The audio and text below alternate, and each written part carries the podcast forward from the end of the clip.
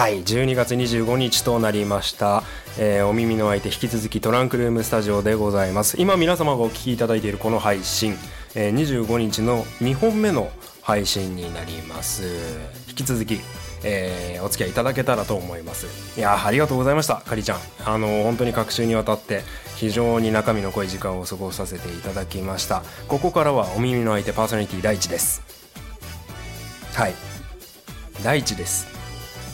そうなんです。今日あのーですねこの、えー RF スタジオ私一人でインをしております。そうなんですよ。トランクルームスタジオ始まって以来じゃないかな。はい。一人で配信です。これまではねみおさんいないってなると林さんとかねいらっしゃっていただいて誰かしらいたまあ支配人もいたんですけど今日は支配人もみおさんもいません。全くえもって私一人でございます。でなんで今日こういうことになってるのかっていう説明からねちょっとしていきたいなとは思うんですけれども。はい、まあ、25日の配信あそうだ皆様メリークリスマス。えっ、と25日の配信はですねまあ、あの先にお聞きいただいたように、えー私第一美桜さんそしてゲストのカリーちゃんを迎えまして、まああの今までありがとうございましたじゃないけどあのゲスト会お疲れ様でしたというような回で、えー収録をさせていただいてそれを配信して、えーいる形に、えーなります。そして、えーじゃあなんででなんで続いての配信がお前一人なんだという話に移っていくんですけれどもあの今日この配信でしかないわけですよ。えーちょっと説明が難しいな。25日じゃないですか、えー今日が、えー先週の金曜日ですか？はい。12月20日。いやこの話題を逃すわけにはいかないじゃないですか。はい「えースター・ウォーズ・ライズ・オブ・スカイウォーカー」公開でございます。よいしょ。はい。今日はですね一人な分ですねあの拍手も少ないんであの効果音多め BGM 多めで入れていきますので よろしくお願いします。はい。今これリアルタイムでね出るようになってるんで。はい。ということで「ライズ・オブ・スカイウォーカー」私ですね、えー12月20日、えーなんとですね「スター・ウォーズ休暇を」えー取りましてですねえー有楽町えーじゃない、えー日比谷の東宝シネマズ、えーに、えー、IMAX で見に行ってまいりました。えー、ツイッターでもね、えーちょくちょくトラスタのアカウント使ってつぶやいたりしたんですけれども、あのーたくさんのコメントありがとうございます。非常に嬉しかったです。そして、まあ、びっくりしたのが手書きのポスターとかね、えー日比谷にあったりして本当にびっくりします。あの死ぬまで見れないと思ってたんであの中身の声映画以外もね非常に貴重な体験でした。そして「えースター・ウォーズ」見終わってですねなんとその日は、えーまあちょっとお店の名前言うのは遠慮させていただこうと思うんですけれども、えー都内某所にありますですね、あのーまあ、ポップカルチャー好きが集まるバーバーにですねおしゃれなバーにですね足を運んで、えーまあ、一緒にいた友達もとい、えーその他お客さんとですね、まあ、要するに「スター・ウォーズ」ファンの方々とえーああでもないこうでもないというふうに、えー感想を語り合って一日を終えるという非常にいい一日、えーだったんですけれどもちょっとねそのことを急遽話せないかということで、えー、みおさんに収録できないかなというふうに言ったんですけど、まあ、みおさんもねお仕事あるんでちょっと仕事の締めが間に合わんと。いうことで、えー収録が、えーこの放送のこの配信の25日に間に合わないということで急遽私一人で、えー撮って、えーおりますですよでまあ今日ですねあのーこの番組、ね、この後本当に1本分やる予定ですまあなので20分ちょっとか、はい、皆様に私大地一人でお耳のお付き合いいただくんですけれども、あのー基本的に「ライズ・オブ・スカイウォーカー」そして「えーまあ、スター・ウォーズ」について、まあ、ぺちゃくちゃおしゃべりおしゃべりする、えーまあ、20分間にしようかなと思っております。そしてネタバレ。なしでいきたいと思いますので、えあのご鑑賞いただくご鑑賞いただく、まあ、僕がいただくっていうのも変ですね、えご鑑賞する前の皆さんも安心してお聞きいただけるようにしたいと思います。もろもろの説明事項この後あるので、えー楽しくお付き合いいただけたらと思います。それではトランクルームスタジオスター・ウォーズ特別配信行ってみよう。トランクルームスタジオこの番組はもともと共通のラジオ番組リスナーだった大地とみおがお送りするぼんやりトーク配信系インターネットラジオ番組です。本日も都内某所の RF スタジオブースナンバー295よりお送りします。それではお耳のお付き合いよろしくお願いします。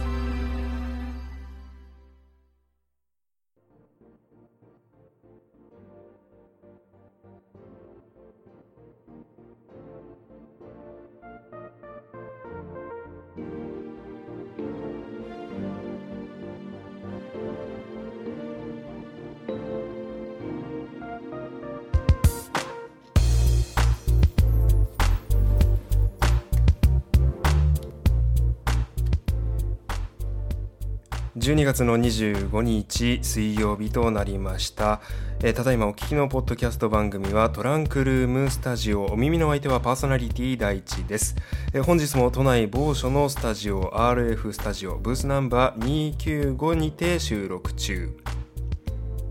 はい。ということでおしゃれじゃない？おしゃれじゃない？ふふふって笑っても今日は誰も返してくれる人がいないんだけどさ全くもって独り言なわけよこれ。なのでマイクの向こう側に誰か聞いてくれる人がいると思って僕は話してますよ。はい。あの20分前後お付き合いお願いいたします。ということで今日さあのーまあいくらなんて言うんでしょう「スター・ウォーズ」まあ「ライズ・オブ・スカイ・ウォーカー」っていう大きなお題目が決まってたとしてで話したいネタがいっぱいあるとしてもトラスト始まって以来の一人の収録まあ一人の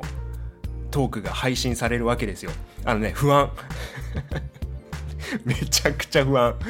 なのであの今日はですねあの今バックで流れてると思うんですけどあのおしゃれなですね BGM を、えー用意いたしましてはい、あの、お送りをいたしております。はい。今日多分、あの、僕が喋ってる間ずっとバックでこれが流れてると思います。で、えーまあ本題に、まあ、入っていこうというようなことなんですけれども、オープニングの前にも言ってた、まあちょっと説明事項というか、まあこの配信をお聞きくださる上での諸注意みたいなことはちょっと事前にしておかないといけないなって思って、ちょっとここはちゃんとやりたいなって思うんですけれども、まあこう、まあ重ねているように一人の配信です。そして、まあ今回、スター・ウォーズ・ライズ・オブ・スカイ・ウォーカーについて喋っていきたいと思いますっていうような、えーことなんですけれども、いかんせんこれ僕、テンションで、テープを回して録音しているので、えっ、とですね、12月20日、あの、鑑賞したてほやほやでございます。いかんせんテンションで喋っている部分が、えーございますので、あのですね、無意識にというか、ポロッと、今回の「ライズ・オブ・スカイウォーカー」に関することを、まあ、ネタバレだったりネタバレしうるそして本編の内容を予測し得るようなことを言ってしまうかもしれないんですね。はいまあ、僕も気をつけますけど、まあ、そういったところで、えーとですね、今回この配信中に、えー私がそういうですねことを口走った場合口走ってしまう前にですね、あのーこの効果音が入りますどうぞ。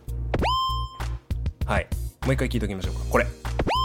はい。ピコーンって音が鳴りますので、ちょっとまあこれはあのー警報だと思って、これが鳴った後は、あのーちょっと本編に触れるようなところがあるっていうようなこと本当に情報を入れないでいきたいっていう方はあの一番安全な方法は映画見終わった後にこの配信聞いていただければ、まあ、映画もポッドキャストも楽しめるんじゃないかなというようなことですでまあオープニングでも言ったようにネタバレはなしでいきますので、まあ、基本的になしの方向なんですが、まあ、もしもの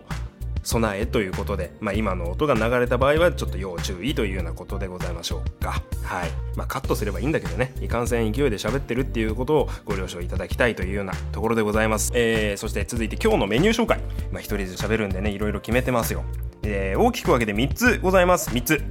はい。1つ目。今日は交換多めですよ。えースター・ウォーズ・ザ・ライズ・オブ・スカイ・ウォーカーの総評。そして、まあ、今回含め、えー新しい789エピソード7フォースの覚醒から今回ライズ・オブ・スカイ・ウォーカーまでの、まあ、全体的な総評。そして2つ目。ここが良かった、ダメだった。まあ、これは、スター・ウォーズ、ライズ・オブ・スカイ・ウォーカーに限ってのことなんですが、まあ、ここが良かったよね、ダメだったよね、っていうような、はい、えーことでございます。ちょっと、ここは本編触れがちなんで気をつけたいという、えー思いますが、そして、3つ目。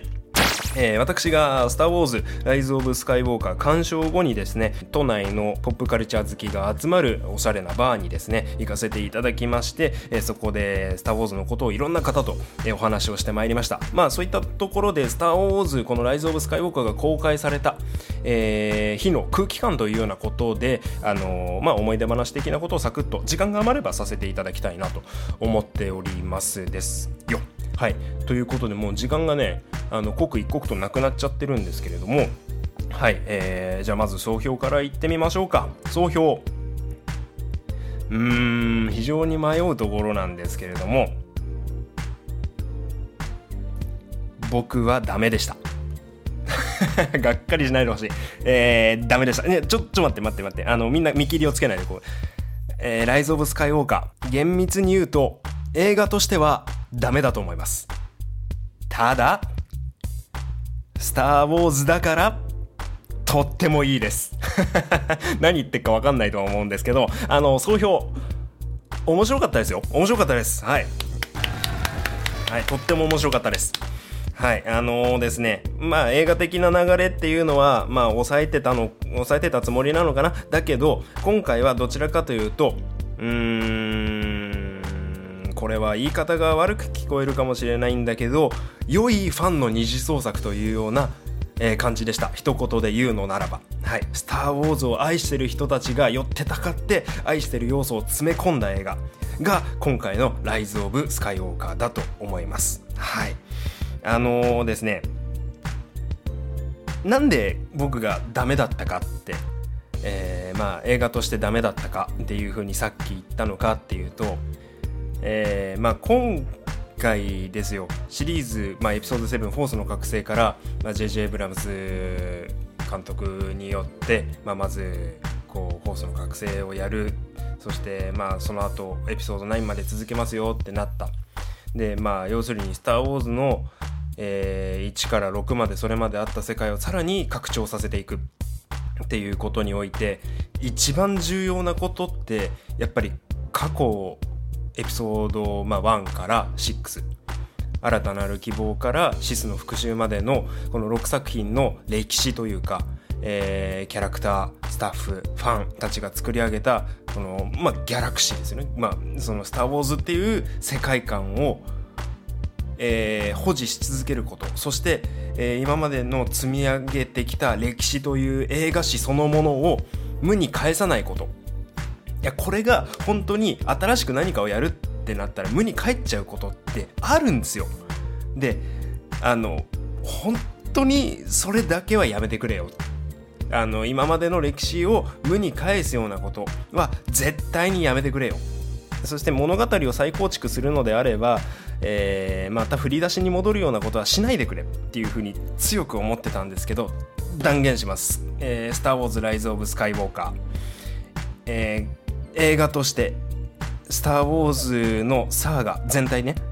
エピソード1から今回の、まあ、前作の8までとしましょう。積み上げてきたものをぶち壊しにするものを一つだけやってます。一番やっちゃいけないことをやった。あのー僕はもう本当にそれがショックでしたね。あのそれあのその全部ぶち壊しにする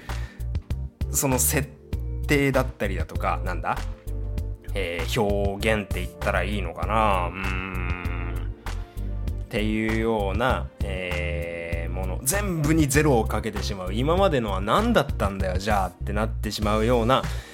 ことをライズ・オブ・スカイウォーカー冒頭5分でやってます。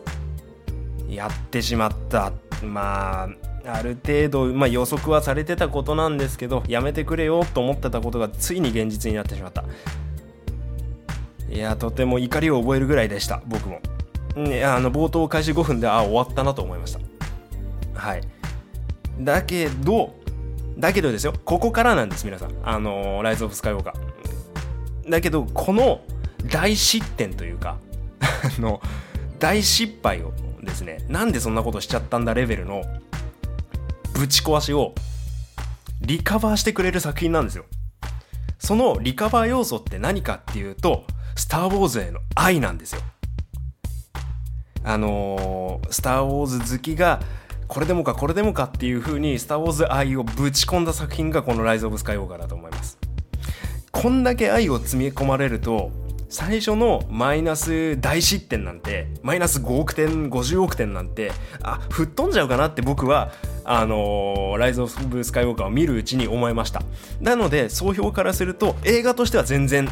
気に食わないです僕は。だけど「スター・ウォーズ」だから OK っていうような感じになります。はい。なので僕はお気に入りの作品です。結果的に見た後にちゃんと思ったのはフォースの覚醒から最後のジェダイとあのー、ライズ・オブ・スカイウォーカーやるんだったら3回とも同じ監督で撮ればよかったんじゃないの？って僕すごい思いますねあのライズ・オブ・スカイウォーカーすごいいい作品だからこそその2作目のライアン・ジョンソンっていう監督がやったことを全部別の監督が尻拭いしなきゃいけないくなってる感はやっぱ作品全体にすごくあるんですよ。だからといってライアン・ジョンソンが悪いって言ってるわけじゃないんだけどあのラストジェダイでやろうとしてたことは素晴らしいんだけどあのー、3作とも同じ JJ が撮ってたら「スター・ウォーズ」はどんな終わり方をしたんだろうっていうふうに僕はすごく気になっていろあのその話をですねあのー、なんだ神田の 神田神田って言っちゃったな。あの映画見終わった後あのーポップカルチャー好きが集まるバーでですねあのいろいろ話していたんですけれどもはい。あの全体的にはやっぱりすごい良かったですっていうようなまあ総評的にはそんな感じになりますかね。で専門家のレビューのサイトの評価が低評価っていうのもそういうことなんだと思うな。うん。はい。ということでまあちょっとね、総評でいろいろ語りすぎちゃったんですけれども、えーまあ、ここが悪かったここが良かったっていうような本日のメニュー2番目なんですけれども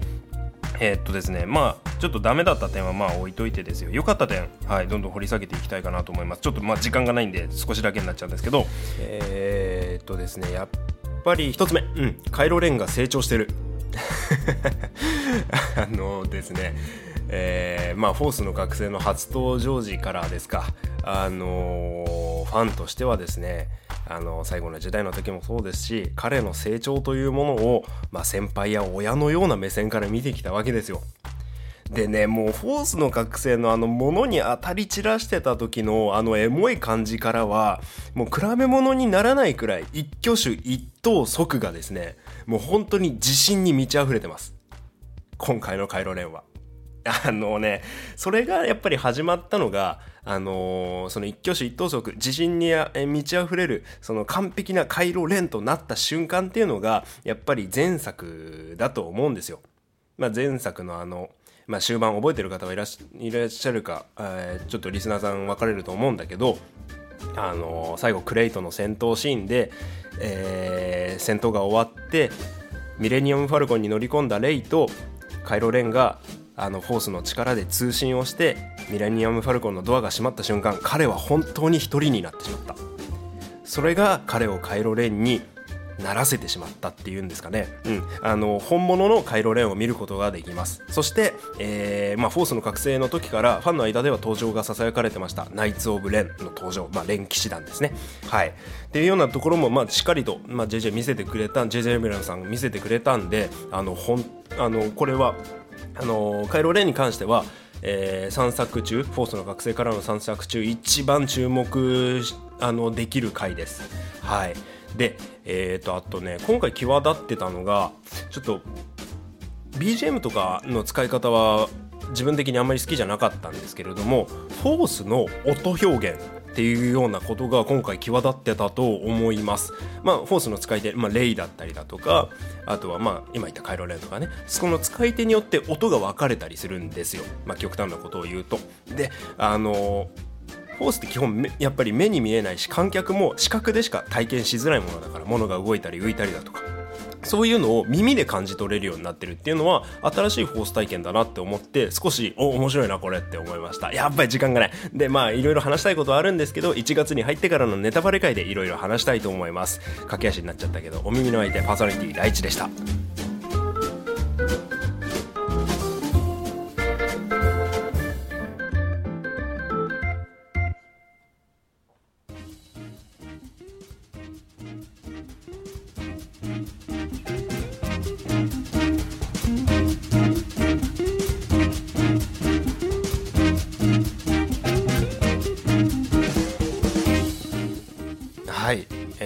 私大地一人の配信、え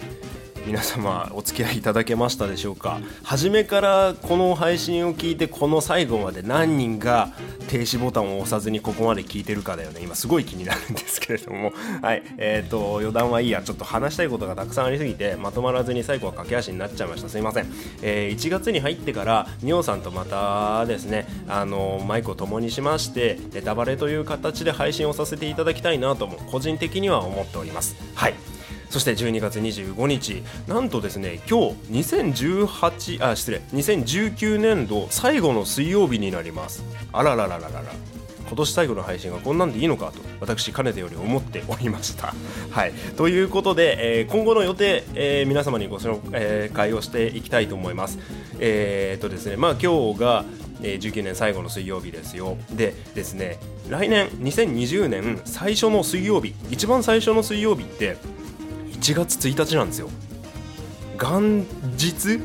いやあの12時に配信すれば元旦にトランクルームスタジオ配信になるんですね。ということでなんと緊急配信12月31日19年12月31日に1本これが2019年最後の配信になります。そして元旦2020年1月1日に1本2日連続特別配信を行いますのでぜひぜひ、えー、年末年始のおともにトランクルームスタジオいかがでしょうか。はい。今年もありがとうございましたわ。また来週言いますので、えー、31日の放送お付き合いください。トランクルームスタジオお耳の相手大地でした。